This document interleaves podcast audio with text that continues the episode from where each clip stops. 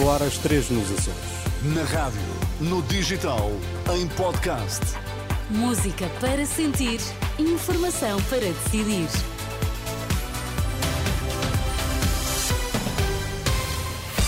Notícias na Renascença destaques esta hora. Fernando Medina, a Renascença, acredita que, no geral, os trabalhadores privados vão recuperar poder de compra este ano. Um porta-voz militar iraquiano alerta que os ataques dos Estados Unidos no Iraque podem ter consequências imprevisíveis. O Ministro das Finanças diz-se otimista e acredita que, no geral, os trabalhadores privados vão recuperar poder de compra este ano. Segundo o Fernando Medina, muitas empresas até devem aumentar os salários acima dos 5,1% acordados entre o governo e parceiros sociais. Hoje nota-se, do ponto de vista das empresas, um grande esforço em tentar reter o talento que têm, os trabalhadores que têm. E, no fundo, fazer uh, muito das tripas coração nos momentos de maior dificuldade também aguentar isso. Não direi que, que a política salarial não vai ser a mesma em todos os setores, em todas as empresas, não é, não é possível dizer isso, mas se perguntar no geral, se conto que as remunerações andem em volta daquilo que foi acordado no acordo, creio que sim, com vários setores a superarem esses valores largamente. É um certo de uma entrevista deste sábado de Fernando Medina, o Ministro das Finanças, ao programa Dúvidas Públicas. Poderá ouvir a partir do meio-dia em antena e onde, noutro plano, Fernando Medina diz que acabar com as portagens nas antigas SCUT custa cerca de 100 milhões de euros. Pedro Nuno Santos, o secretário-geral socialista, já anunciou a medida, mas Fernando Medina avisa que quem governa terá de fazer escolhas.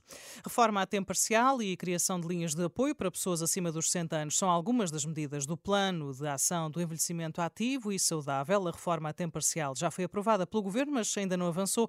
Nuno Marques, o cardiologista escolhido pelos Ministérios da Segurança Social e da Saúde para coordenar este plano, garante que estão criadas as condições para que a medida possa avançar ainda este ano, caso o próximo Governo a entenda como prioritária. Foi uma possibilidade que estava a ser eh, estudada e trabalhada pelo Governo. Atualmente estamos num processo eleitoral e espera-se, obviamente, que o novo Governo, seja ele quem seja, olhe para isto e, portanto, entenda que esta é uma das formas em que é necessário portanto, atuar de forma a dar às pessoas estas opções. Poderá, portanto, acontecer até já no próximo ano, 2024, ou ser, ser preparado para o ano seguinte. Nuno Marcos, entrevistado pelo jornalista Henrique Cunha, diz não acreditar que o processo eleitoral em curso possa vir a afetar a execução deste plano de ação do envelhecimento ativo e saudável, que inclui mais de 80 medidas, algumas delas eh, para ajudar os cidadãos mais vulneráveis. O Tribunal Administrativo de Lisboa confirma a decisão da Câmara da Capital e decide proibir a manifestação contra o Islão, que foi convocada por grupos ligados à extrema-direita. À semelhança da autarquia, o Tribunal entende que a manifestação assumia um elevado risco para a ordem e tranquilidade Tranquilidade Públicas. Em alternativa, está a ser convocada uma ação de protesto para as seis da tarde entre o Lar Camões e a Praça do Município.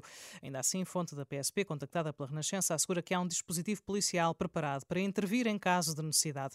Entretanto, e na sequência da intenção de realizar essa manifestação contra a islamização da Europa, para hoje mesmo, às quatro da tarde, um grupo de associações de imigrantes e movimentos antirracistas anunciam a Real Popular para o Largo do Intendente, perto da Moraria, com o objetivo de promover a multiculturalidade. Os ataques aéreos dos Estados Unidos nas zonas fronteiriças do Iraque são uma violação da soberania do país e podem ter consequências terríveis e imprevisíveis para o país, para além de representar uma ameaça real à segurança de toda a região. É o que afirma um porta-voz militar iraquiano, citado pelas agências internacionais. Já a imprensa libanesa adianta que foi atacada uma base militar dos Estados Unidos numa província do leste da Síria nas últimas horas. Não é ainda conhecida a autoria desse ataque. São notícias que sucedem a outras que dão conta de que os Estados Unidos Unidos bombardearam mais de 85 alvos e instalações ligadas à Guarda Revolucionária do Irão e a grupos pró-iranianos no Iraque e também na Síria. Foi uma resposta ao ataque do passado domingo na Jordânia, que matou três militares norte-americanos e provocou 40 feridos. O Observatório Sírio para os Direitos Humanos já afirmou que pelo menos 18 combatentes apoiados pelo Irão morreram nestes ataques norte-americanos no leste da Síria.